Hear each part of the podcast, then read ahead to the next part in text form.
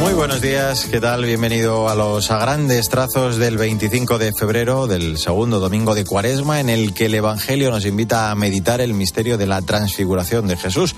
En el Monte Tabor es revestido de la gloria de Hijo de Dios. En la transfiguración se hace visible por un momento la luz divina que se va a revelar plenamente en el misterio pascual. Solo si pasamos a través de la muerte podremos llegar al triunfo de la resurrección. Vamos como es habitual en este arranque con el primer vistazo precisamente a la palabra del Señor con el apunte de Jesús Luis Acristán. Buenos días. Buenos días. En el camino a Jerusalén y el Calvario, Cristo consuela a sus discípulos en el monte Tabor. El monte Tabor, donde se entrevé la gloriosa resurrección, pero antes, eso sí, hay que pasar por el camino de la pasión y de la cruz. Así es como comenzamos los a grandes trazos del cuarto y último domingo de febrero.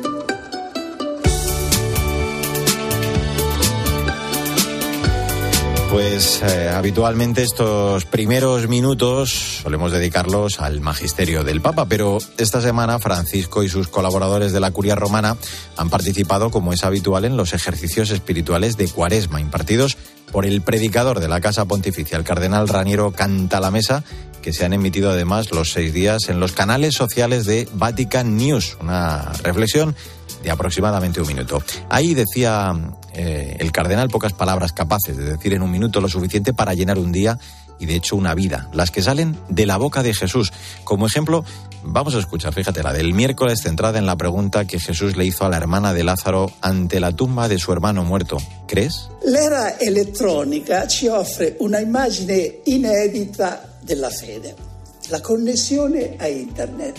Apri la página de Google la era electrónica nos ofrece una nueva imagen de la fe, la conexión a Internet, abres la página de Google, decía, ya estás conectado, todo el mundo virtual se abre ante ti. Algo parecido se obtiene con la fe, sin cables, sin costes, una breve oración, un simple movimiento del corazón, una mirada a la imagen de Cristo que tienes delante y ya estás conectado, conectado a un mundo que no es virtual, sino real, el único que es verdaderamente real porque es eterno, el mundo de Dios.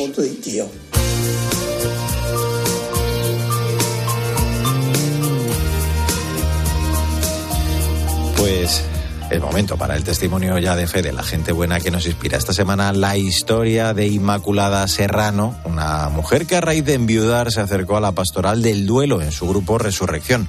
Ahora ayuda a otros que como ella atraviesan la dura experiencia de la pérdida de un ser querido con la mirada puesta en el cielo. Cristina Rodríguez Duque, buenos días. Buenos días a todos. ¿Qué tal, Mario? Inmaculada Serrano estuvo toda su vida casada con Javier, pero falleció después de un tiempo de enfermedad. Entonces su muerte para mí pues fue un gran dolor y fue una gran soledad, ¿no? Y ya se me venía el mundo encima. Era como que llegaba a casa y tenía que respirar profundamente porque claro, yo entraba en casa y mi casa estaba vacía. Intentó salir adelante por sus propias fuerzas, pero no pudo. Con dudas, se animó a acercarse a la pastoral del duelo en San Carlos Borromeo. Entonces yo ya llamé a San Carlos Borromeo y concertaron una entrevista conmigo, ¿no? Es increíble, pero simplemente la entrevista para mí ya fue sanadora. A mí me recibió Jorge Mejías, que hoy es el animador de la pastoral del duelo ¿no? a nivel nacional. Yo ya me fui con paz. Ya me fui con esperanza.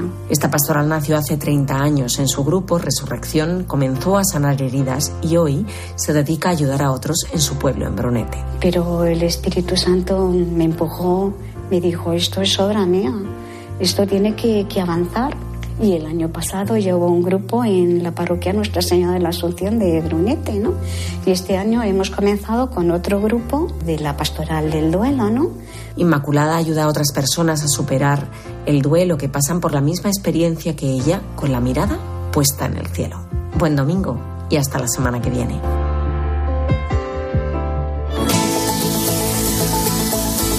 Mario Alcudia.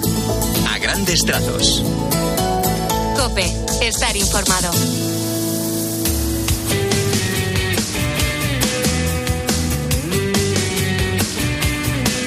En a grandes trazos, en este 25 de febrero, la actualidad de la Iglesia en España. Esta semana se ha celebrado el viaje por tantos, un autobús con 15 pasajeros a bordo de diferentes edades, procedencias y profesiones todos con una cosa en común. Ninguno marca la X a favor de la Iglesia en su declaración de la renta.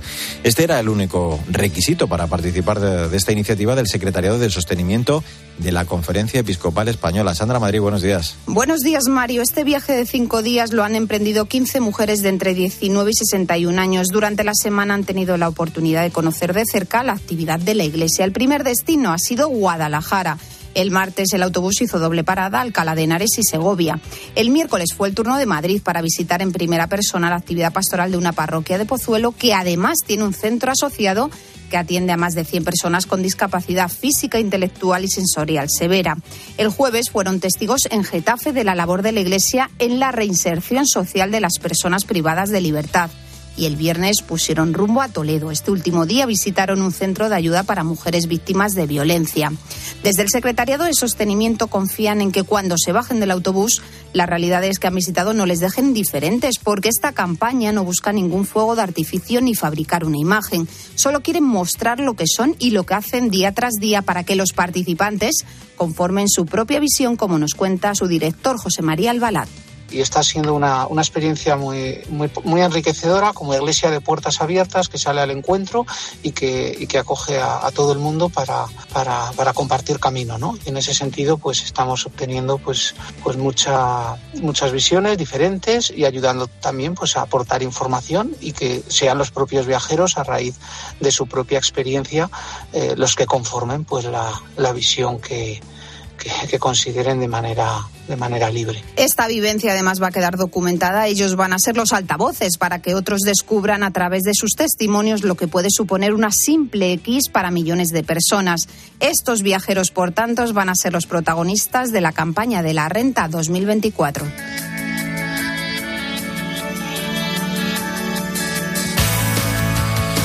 Vamos a echar, como siempre, en este punto del programa, un vistazo a las redes sociales, con especial protagonismo esta semana para los ejercicios espirituales del Papa y sus consejos para seguir aprovechando a fondo este tiempo de cuaresma. También una aplicación para seguir la liturgia de las horas y Amando hasta el extremo, la música de Maite López. Paloma Corbi, buenos días. Buenos días, Mario. Esta semana el Santo Padre ha iniciado los ejercicios espirituales que suele realizar junto a su curia todos los años antes de la celebración de la Semana Santa y nos ha invitado en su mensaje a dedicar en este tiempo de cuaresma y a lo largo de este año de preparación al jubileo, que es año de la oración, a dedicar momentos específicos para recogerse en oración en presencia de Dios un mensaje que también ha reiterado en su cuenta de Twitter con esta publicación.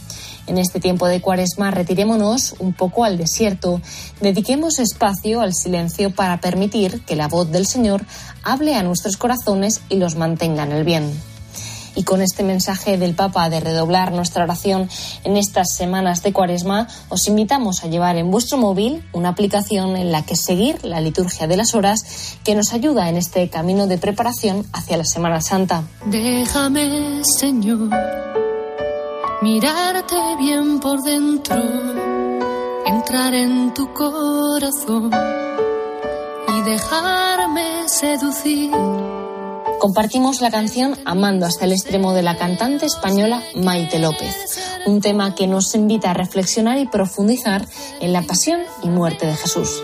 Feliz domingo y hasta la semana que viene. Apostar mi vida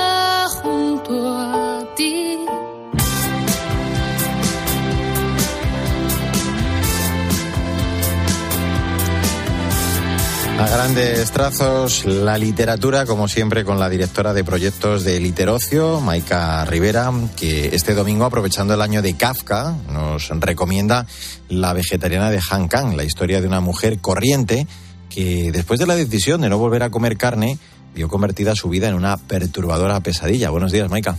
Buenos días, Mario. Mucho estábamos tardando en calentar motores en este gran año Kafka. En junio se cumplirá el centenario de su fallecimiento y alargada su sombra y la de su famosa metamorfosis sobre el hombre contemporáneo.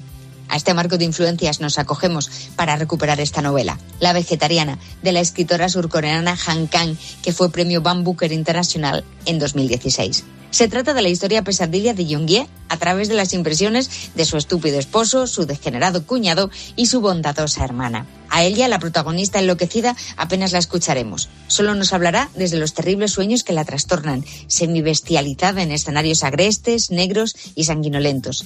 El tremendismo de estos pasajes oníricos le desatará una crisis que precederá su conversión a un vegetarianismo radical que la enfrentará violentamente con todo el entorno. Este relato tríptico abarca tres años de tormento personal y familiar al borde de un surrealismo pretencioso que estira la naturaleza como una broma taoísta o un chiste cruel sobre el retorno del hombre al primitivismo para recuperar lo esencial narrado en una prosa extraordinaria, solo es apto para sensibilidades recias y exige una alta comprensión alegórica para saltar los aspectos más banales o explícitamente sexuales.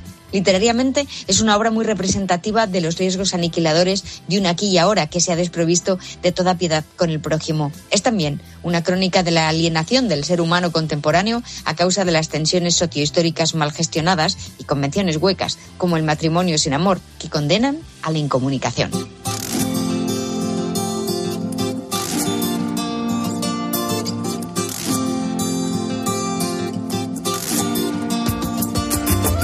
25 de febrero es momento para la actualidad de la Iglesia en el mundo. Acaban de cumplirse dos años de la guerra en la martirizada Ucrania.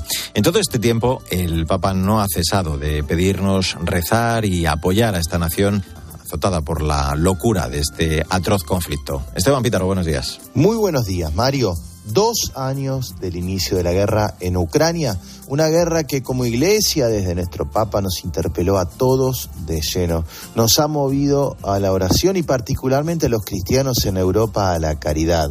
La martirizada Ucrania no ha cesado de decir el Papa, con lo que para un cristiano es escuchar la palabra mártir, no es un adjetivo más para el cristiano, la martirizada Ucrania.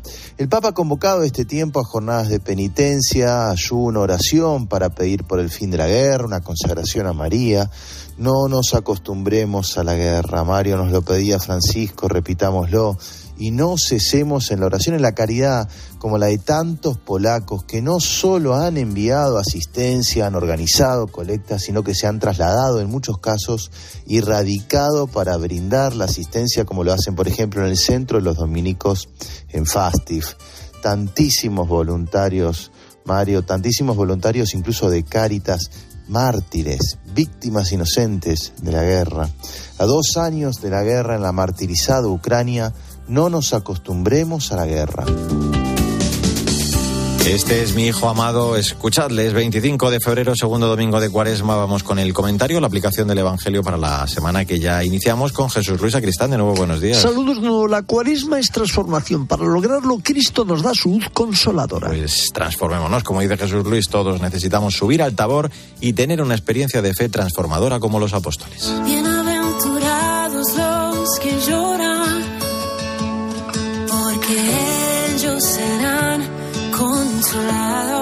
Hace un mes que la cantante dominicana Katie Márquez lanzaba en todas las plataformas musicales su último sencillo, Consolados, en el que pone música la bienaventuranza de los que lloran serán consolados. Eh, con ella nos recuerda que como un padre bueno, Dios está a nuestro lado en los momentos más difíciles. Buenos días, Victoria Montaner. Así es, Mario, buenos días.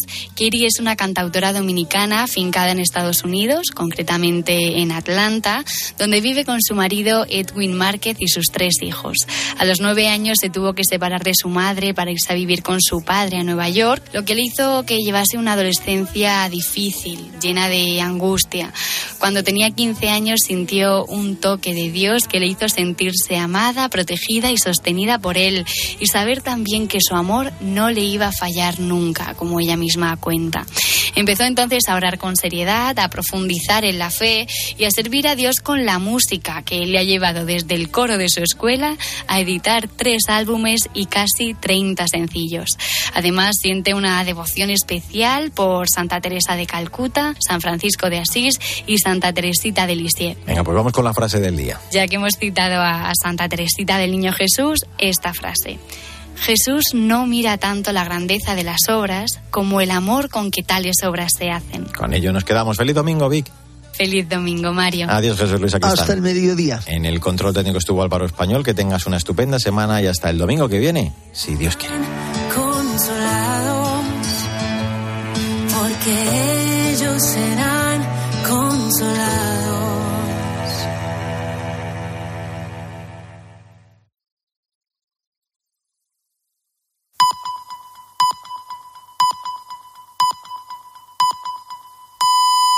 Pues son las 10, las